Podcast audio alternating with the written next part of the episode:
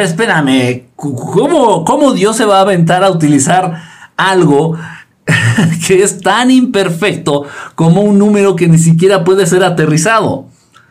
Las matemáticas son un recurso, una herramienta que crea el ser humano con la intención de acercarse un poquito a lo que Dios Padre debe saber o debió conocer para crear el universo. Nada más. Es un camino imperfecto, es un camino muy rústico, es una herramienta muy primitiva las matemáticas para tratar de entender el medio, la naturaleza y la creación. Digámoslo de este modo. Dios y nosotros estamos en México, por ejemplo, y queremos viajar a Japón. Digamos que Dios viaja a Japón en avión, en primera clase, se va en avión en primera clase y llega más rápido, llega más seguro y sin problemas. Y nosotros nos fuimos en barco. Pues nos vamos a aventar varias semanas, nos vamos a aventar varias, este, varias, varias vomitadas en el camino, porque ir en barco es bastante incómodo. Y ya, o sea, para llegar a Japón, para llegar a Japón podemos ir por varias, por varios métodos, por varios, podemos tomar varios caminos. ¿Sí me explicó? O varios transportes en este caso. Lo mismo, entonces para entender la creación del universo podemos ah, utilizar varias herramientas, podemos utilizar varias teorías, pero nunca vamos a entender las que utilizó Dios Padre. Las matemáticas son extremadamente imperfectas. No son universales, son una herramienta imperfecta que crea el ser humano dentro de su imperfección. Nada más. Dice, reencarnación contra resurrección de la Biblia. Reencarnación es, es, como, reencarnar es como nacer o como morir. Es parte de la vida. Parte del ciclo. Nadie nos pregunta, oye, ¿quieres nacer? Oye, ¿quieres morir? No, te chingas. Naces y te chingas. Mueres y te chingas.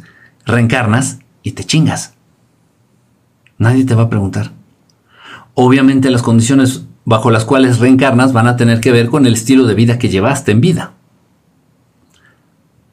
Nada más. Dice por acá, saludos, ¿qué opinas de usar pentagramas para protección? No son necesarios. No, honestamente no son. No es necesario que utilicen ningún símbolo para protegerse. Es más importante tu energía, tus pensamientos, incluso hasta tu alimentación, tus hábitos, como un medio de protección que, que un símbolo. No utilicen símbolos para protegerse. Dice Yamila, saludos Yamila, interesante, también me gusta estudiarlas, te agradezco. Son padres, son, son entretenidas, son entretenidas. ¿Qué opinas de Jaconor 73? No, no sé qué es este Jaconor 73. No, no sé. Dios es el universo, Dios es todo. Lo que existe y lo que no existe, lo que fue y lo que es, lo que será, la materia y la antimateria, en todo está Dios, en todo y en nada. Dice Francisco Javier, saludos, saluditos, son lo mismo. Me cuesta estudiar, estudiarlas a mí las matemáticas. Tómalas como un juego. Son un juego y obviamente entre más vas avanzando, pues es un poquito más complicado el juego. Al inicio jugaste con, no sé, el juego de la oca. Luego jugaste dominó, un poquito más complicado. Luego jugaste ajedrez, un poquito más complicado. Nada más así son las matemáticas. O sea, empiezas con sumas, restas, multiplicaciones, divisiones, ya después brincas a la... Ay, se me fue la, la madre esta. Vas avanzando, vas avanzando, vas avanzando. Pasas por el álgebra, pasas trigonometría y vas avanzando. Obviamente va aumentando el grado de dificultad, va aumentando el grado de dificultad. Eh, pero sigue siendo divertido. Simplemente también hace falta quien te explique las reglas del juego. Un buen maestro. Un buen maestro de matemáticas, un buen maestro de trigonometría, un buen maestro de álgebra, un buen maestro de, cálculo. Dice, me cuesta estudiar. ¿Qué piensas de la Inquisición que quemaron muchos libros? No, pues qué voy a pensar, este diablito, que, que se la mamaron, porque bueno, te voy a decir la verdad. Quemaron algunos que no eran muy importantes y se quedaron con la mayoría. ¿Dónde están estos libros? Vaticano. ¿Con qué? La mayoría. La mayoría sí. ¿Para qué le hacen preguntas si está hablando de otra cosa y quiere sacarle sacarle las de uno no puede. Pues es que si estoy hablando, no puedo hablar y leer. Todavía no puedo. Tal vez más adelante. ¿Cómo oriento a mi hija de 11 años en este camino del despertar? Eh, enfócate. Ay, Dios mío, se me fue tu nombre. Mira, se me murió. Estaba muy bonita tu pregunta y se me murió la pregunta. Ah, bueno, eh, para los chamacos, ah, ¿cómo orientar a los niños con la verdad? Ok, mira, no, no te enfoques tanto en la verdad. Vamos a enfocarnos más en emociones. Tal vez para los niños la verdad, ¿qué es la verdad? Si tú le dices, no, es que Santa Claus no existe. No, papá, no existe Santa Claus, pero sí existen unos seres inteligentes que andan en naves alrededor del mundo repartiendo consejos y repartiendo sabiduría y abriendo las mentes de los seres humanos creo que es más fácil creer en Santa Claus. O sea, la verdad y la verdad. O sea, no, no hay que enfocarnos en compartir la verdad con los niños, ni siquiera en los adultos. Llega su momento. Lo más importante es el manejo de emociones, el entender las emociones, el aprovecharlas a favor de las mayorías, las emociones. Entonces, por ejemplo, a ver, hija, ¿cómo, cómo educar a los hijos? Hacerles ver que ellos son importantes pero también son importantes las demás personas. Papá, tengo sed. Ok, ¿y tu hermano? ¿Ya le preguntaste a tu hermano si tiene sed? Ah, no, porque me importa, o sea, la que tiene sed soy yo. No, hija. Tú no eres única en el mundo. Ah, caray. ¿Sí me explicó? O sea, de esa manera vamos como generando esta cadena, esta telaraña de conciencia entre las personas, entre los seres humanos, que al final de cuentas lo más importante. Ya más adelante de, adultos, si quieren ellos acercarse a la verdad, poco a poco lo harán. Yo creo que es un, un tanto aventurado acercar a los niños a la verdad. No porque sea malo para ellos, sino porque viven en un mundo que está en una transición peligrosa viven en un mundo en donde si yo le digo a mis hijos directamente y les muestro las naves, ahí están las naves, miren, Santa Claus no existe, pero existe algo muchísimo más difícil de creer, ahí están. Y, a ver si bajan y que puedan bajar las naves y que mi hijo vea todo eso y llega a la escuela el siguiente día, ¿qué creen? Este, vi esto y existen estos y pasa esto y pasa esto. Me vería forzado a asistir al colegio de mi hijo y mostrarles las naves a todos los niños, pero no puedo hacer eso en todas las escuelas del mundo. Por eso dicen que la verdad llega cuando estás preparado para asimilarla. La verdad se tiene que dar a quien la pueda reconocer, aprovechar. Ahorita tiene que ser así. Todavía tiene que ser así ahorita. Ya más adelante va a ser una cuestión ya más, muchísimo más abierta. Y ustedes lo están viendo. Cada vez es algo más, más abierto. Dice, ay Dios mío, perdón, dice, cuando el discípulo tiene sus oídos abiertos aparece el maestro. Ándale, algo así. Perdón, la carne. ¿Cuál carne? Saludos Enrique, eres maestro de mis respetos, carnal. Diablito, un abrazo. Este, varias veces he soñado con los grises que llegan en sus naves aquí a la Tierra. Puede ser que sea un recuerdo de una vida pasada, puede ser que no lo sé, puede ser que tengas algún recuerdo de tu niñez que viviste o viste alguna nave. Es lo más probable. ¿Alguna fórmula mantra, lo que sea, para ahuyentar a los duendes de mi casa? Mm, no puedes ahuyentar a los duendes, te voy a ser bien honesto. Los duendes no se ahuyentan, generalmente los elementales no se ahuyentan, no se espantan, no se confrontan. Tienes que pactar con ellos. Tienes que pactar con ellos. No sé la naturaleza de los duendes que te estén visitando. Eh, tú dices que son duendes, no sé si sepas si son gnomos o sean de otra naturaleza. Ok. Los duendes son muy mm, traviesos, son muy juguetones, son muy codiciosos. Los duendes tienes que hacer pacto con ellos. Entonces tú les vas a dejar objetos brillantes como piedritas de las que ponemos en las peceras piedritas de cristal, bisutería muy vistosa, este, dulces, eh, cosas que les puedan llegar a interesar, que les gusten, que llamen la atención, cosas brillosas, cosas brillantes, llamativas, monedas, monedas pulidas, así, déjalas bien brillosas y déjalas así por la casa, donde tú crees que ellos se están moviendo. y ellos lo van a tomar como un regalo y van a dejar de hacer travesuras o van a dejar de molestarte o van a dejar de aparecerse o van a dejar de asustarte. Es muy difícil, te lo digo honestamente, he visto muchos casos, es muy difícil eh, confrontar duendes. La mejor manera, y es entretenido, en serio, yo lo viví y es entretenido. La mejor manera es pactar con ellos, pactar con ellos. Incluso también déjales algún tipo de carta, un mensaje escrito, escrito. Dicen, déjenme, déjenme ser su amigo y, tomen esto como un regalo. Les dejas dulces, les dejas piedritas brillosas, les dejas moneditas. O sea, no, no por el dinero, no, no por el valor monetario. No, ellos no van a usar la moneda para irse a comprar una Coca-Cola, no. Les llama la atención lo brilloso, el metal brilloso, brillante, les gusta. Lo, lo, lo guardan, es como, no se lo atesoran. Las cosas bonitas, brillosas. Dice por acá, em, solo los humanos se tatúan.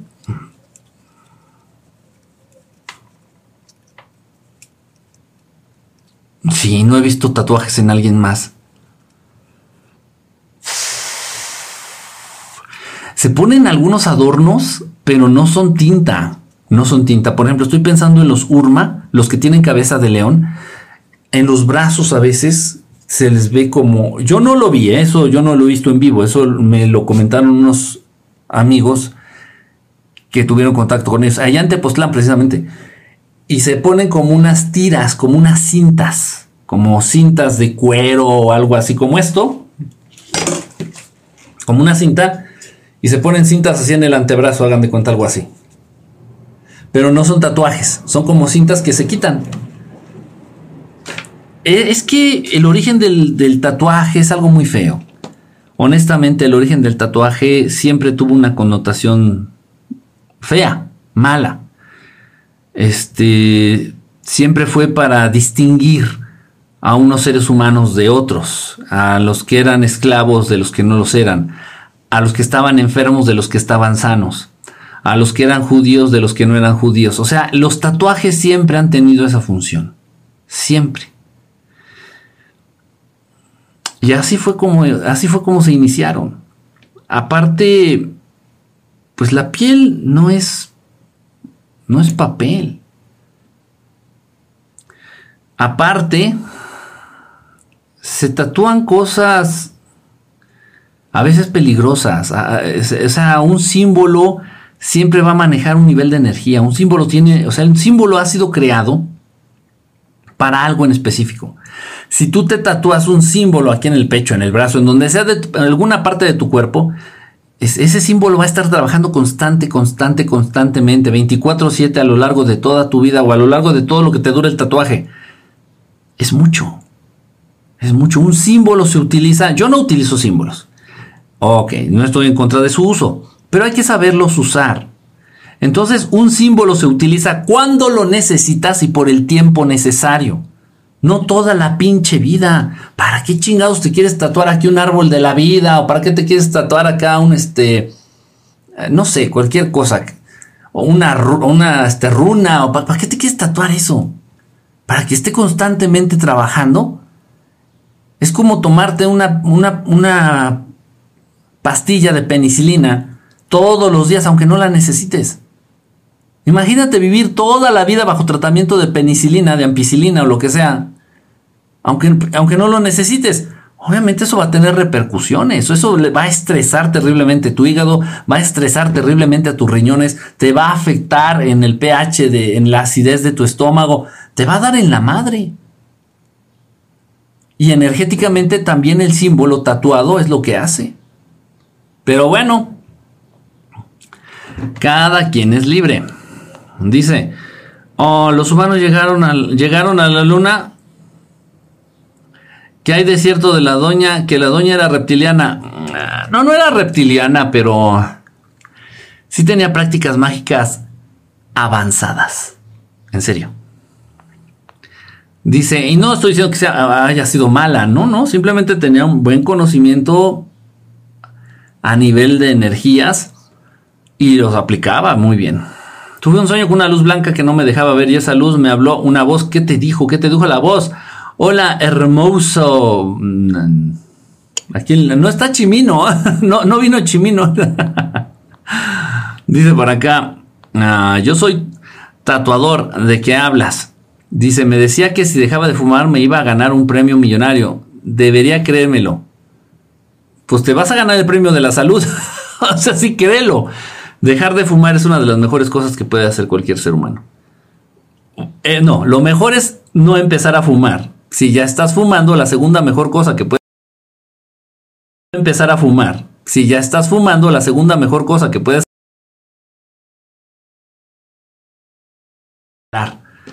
no con mucha claridad, pero sí lo intentan, hacen ruidos muy guturales, como leones, como grandes felinos, pero también se comunican telepáticamente.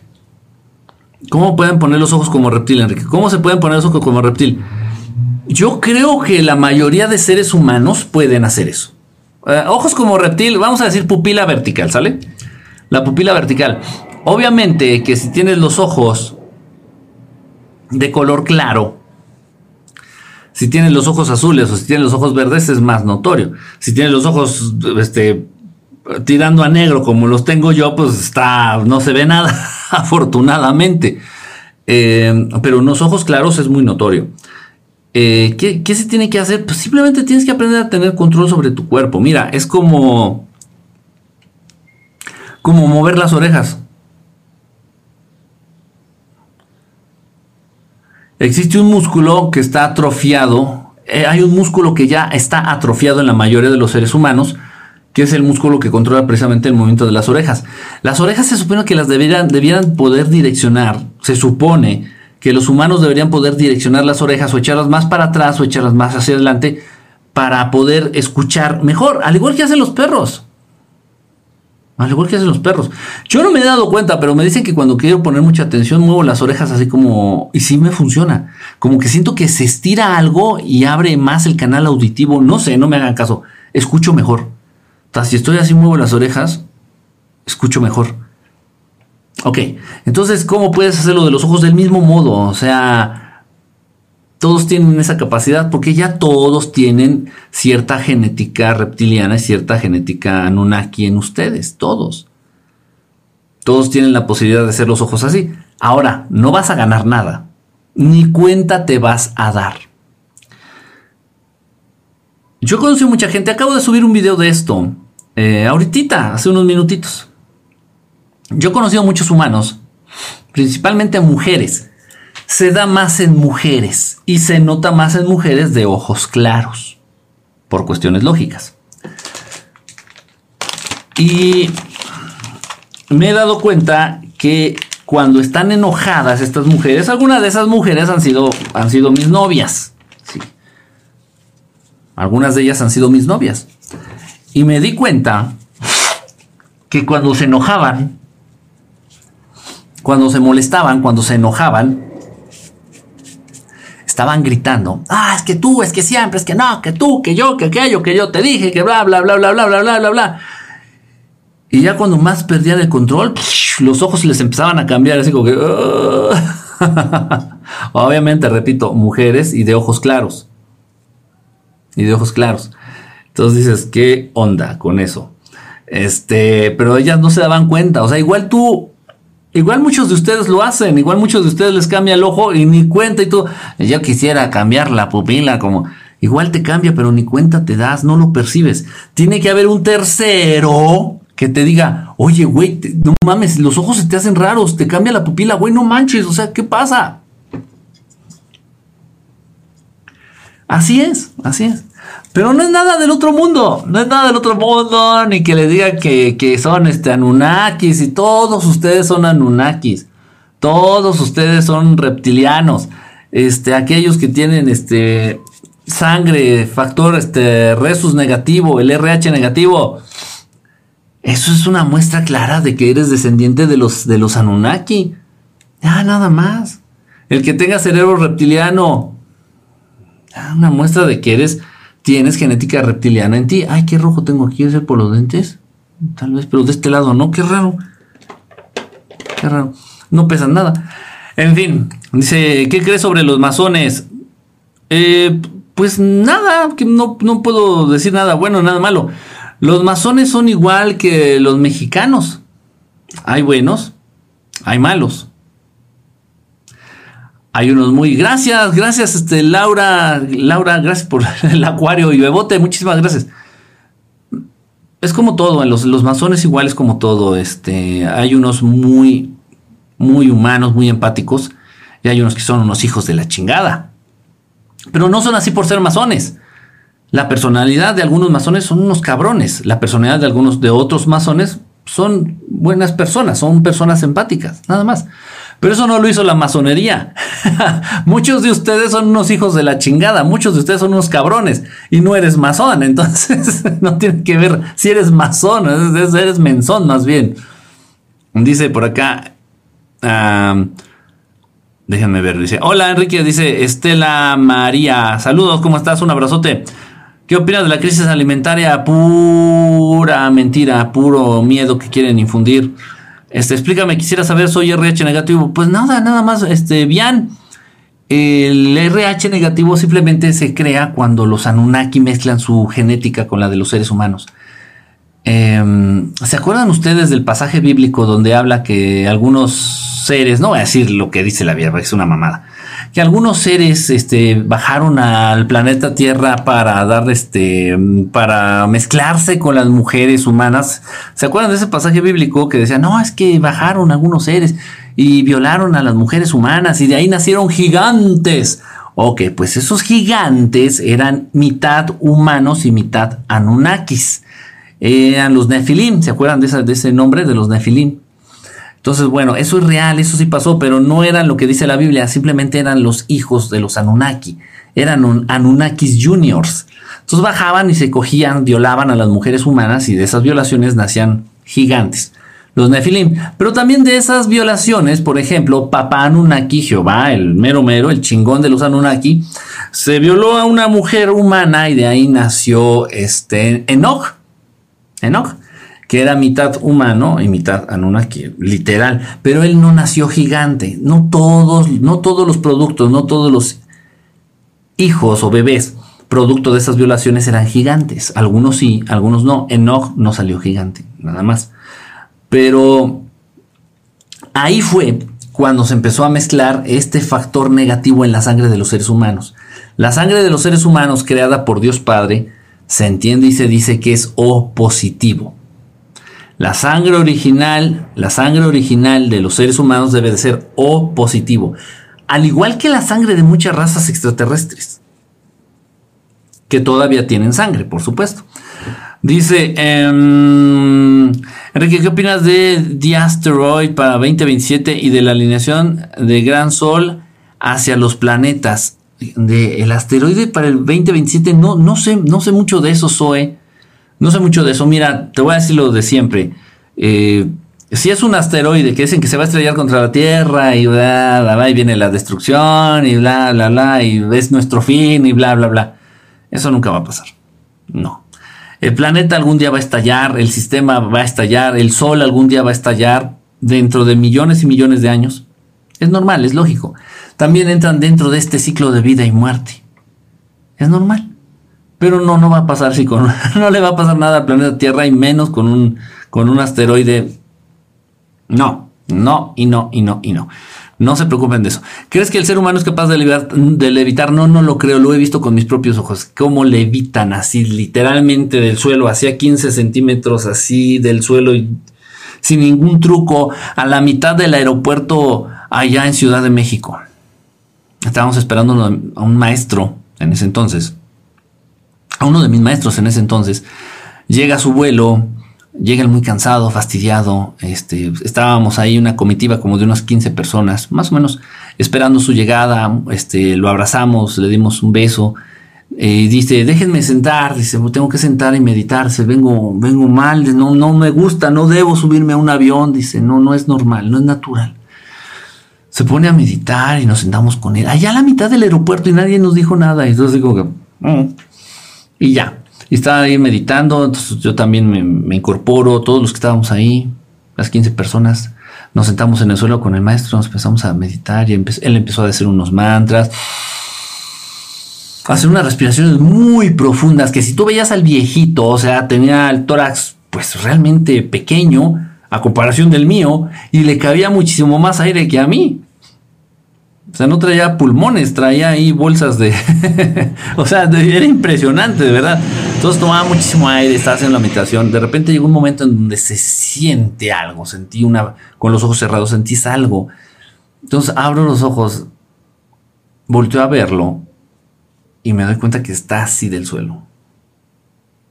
No se puso de puntitas, no tenía un arnés, no había un truco, nada. Así del suelo. Un poquito más. Entonces uno de los otros chicos también abre los ojos, voltea a ver al maestro y lo ve así, igual se me queda viendo así y dice, le hace, está flotando, güey. No sé. Pero bueno, eso la ciencia no lo puede explicar. El método científico que es tan efectivo no lo puede explicar, entonces no existe. No me hagan caso. Dice por acá, saludos. Y con respecto, respecto a la escasez de hambruna, ¿qué tan fuerte será? será? Nos dices, por favor. A ver, ah, ya les había dicho eso, ya les había dicho de la hambruna. ¿Y qué tipo AB de sangre son los que se Perdón, ¿y los tipo AB de sangre a qué se debe? Pues por la mezcla de atraso. ¿Cómo estás? Saludos. Por la misma mezcla genética que se hicieron. Fíjate, se dice que las mezclas de AB surgen a partir de la, de la herencia reptiliana. Los seres humanos tienen un poquito de genética reptiliana y un poquito de genética Anunnaki. Los seres humanos ya no son lo que eran cuando Dios los creó. Ahora bien, lo de la hambruna, no se, no se preocupen de la, de la hambruna. Sabían ustedes, investiguenlo, investiguenlo por favor. El 60% de los alimentos que se producen en el mundo terminan en la basura.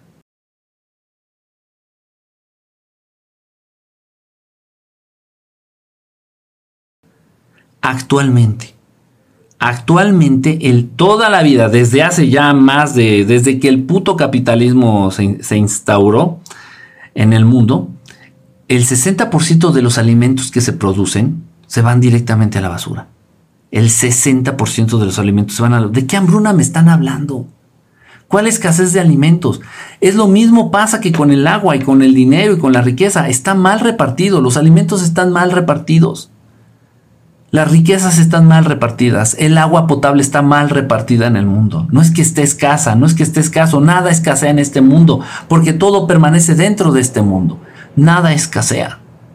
Hay muchísima producción de alimentos, mucha producción de alimentos, y el 60% se va a la basura.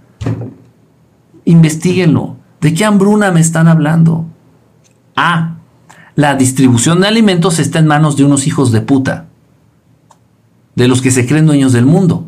Ellos distribuyen los alimentos y si ellos quieren dejan de distribuirlos, haciéndote creer que no hay alimentos. ¿Lo pueden hacer? Sí. ¿Lo van a hacer? Tal vez sí, porque el COVID no fue lo que ellos esperaban. La mamada esta del chango, la viruela del chango, tampoco está resultando ser lo que ellos esperaban. El SIDA no resultó ser lo que ellos esperaban. Mm, ni modo. Para el año 2000 ellos tenían la esperanza de que por lo menos el 30% del mundo muriera de SIDA. El cáncer está siendo devastador. Y lo digo con respeto porque también tengo, y, sé el dolor, pero también tengo eh, parientes, familiares, tuve familiares, amigos, compañeros que han muerto de cáncer. Pero a pesar de eso, el cáncer no ha sido tampoco lo que estos hijos de la chingada esperaban. No, no, no, ustedes no saben. Para el año 2000 ellos esperaban que el 30% de la población mundial hubiera muerto ya de SIDA. Y para el año 2015-2010 ellos esperaban que otro 30% de la población ya se hubiera muerto de cáncer. Y no es así. Los seres humanos resultan ser más poderosos, más fuertes y más resistentes que las pinches cucarachas. Los seres humanos tienen algo que estos hijos de su puta madre que gobiernan al mundo no toman en cuenta y no saben medir la capacidad de adaptación. Eso es lo que convierte a los seres humanos en seres cuasi divinos. No se puede medir, eso es algo que no se puede medir. Saquen todas las pinches reglas, saquen todas las pinches teorías, saquen todos tus pinches métodos científicos, hazle a la mamada como gustes y con lo que gustes. No se puede medir. No tienes ni puta idea de la capacidad de respuesta que tienen los seres humanos ni de la capacidad de adaptación que manejan. Y eso a los de arriba les da miedo. Estos pendejos ya no se mueren de sida, estos pendejos no se están muriendo tanto de cáncer, estos pendejos no les pegó tan duro el COVID, a pesar de que fue una chingadera.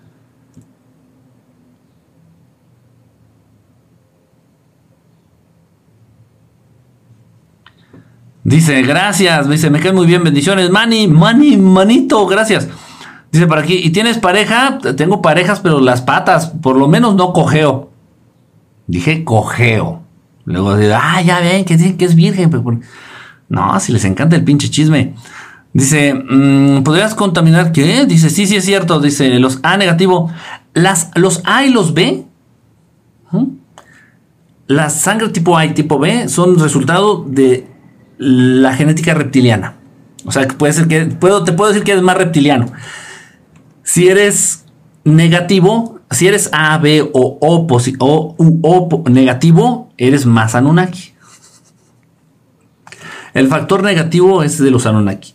La sangre tipo A y tipo B es de origen este reptiliano. Dice, ¿qué hace el vitiligo? Es una modificación, yo la tengo y esa parte es más fría.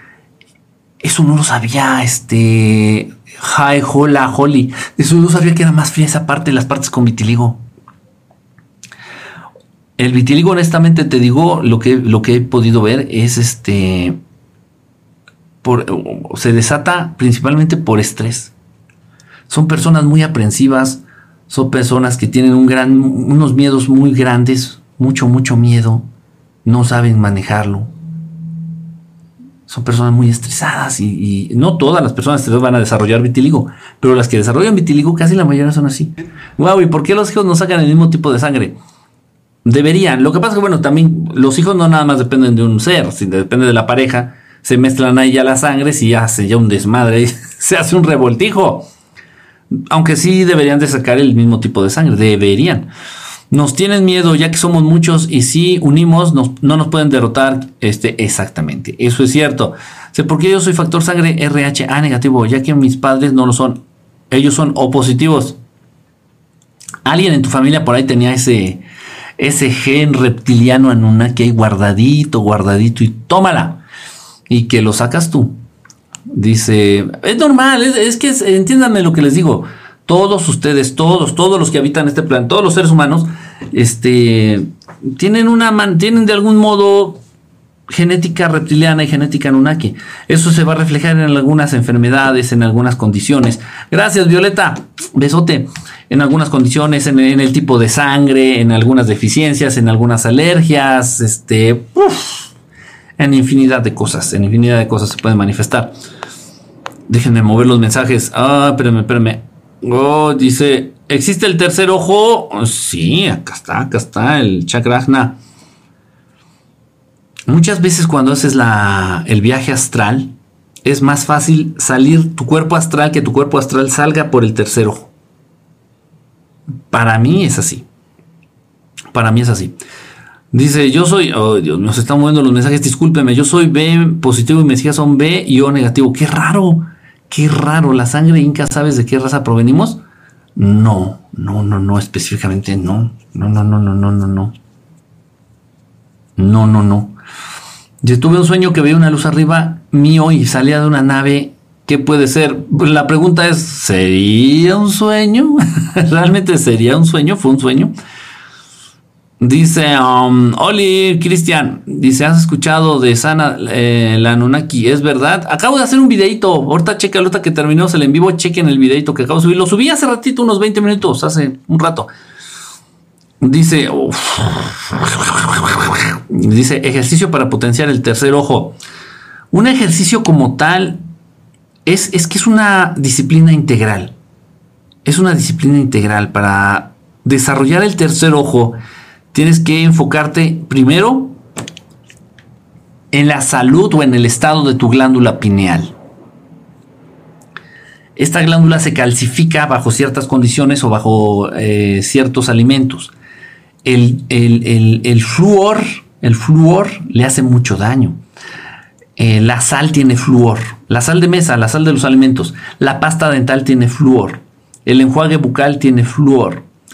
Eh, muchas cosas. El agua que tomamos le ponen flúor.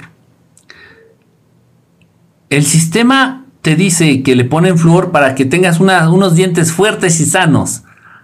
Mm, es mentira. Si el sistema realmente quisiera que la salud de los seres humanos, no nada más la salud dental, si los gobiernos, el gobierno mundial, si el sistema realmente quisiera mejorar la salud dental y la salud integral de los seres humanos, prohibirían de manera categórica el consumo, venta y distribución de azúcar refinada. ¿Para qué juegan a hacerle a la mamada? ¿Para qué juegan a mentirle a la gente? Le ponemos flor a las cosas para que su salud dental sea impecable. Chinguen a su puta madre. El flúor es un residuo, no sé si saben ustedes, el flúor es un residuo. Es, es, es, veneno, el flúor es veneno. El flúor rompe con la voluntad de los, de los seres humanos. ¿Sabían ustedes que mucho medicamento psiquiátrico, mucho medicamento psiquiátrico están hechos a bases de fluoruros? El flúor te deja como estúpido, el flúor te deja como lento, el flúor te deja así como que... Repito, rompe con la voluntad de los seres humanos el flúor. A la verga, es mentira que es bueno para la salud dental, mentira. No hay nada más sano para los dientes que no consumir azúcar. O carbohidratos, porque también los carbohidratos se quedan aquí, un pedazo de pan se queda aquí, igual es lo mismo que si te queda un pedazo de azúcar. La salud dental está en cuidar lo que comes, no en meterte un pinche veneno.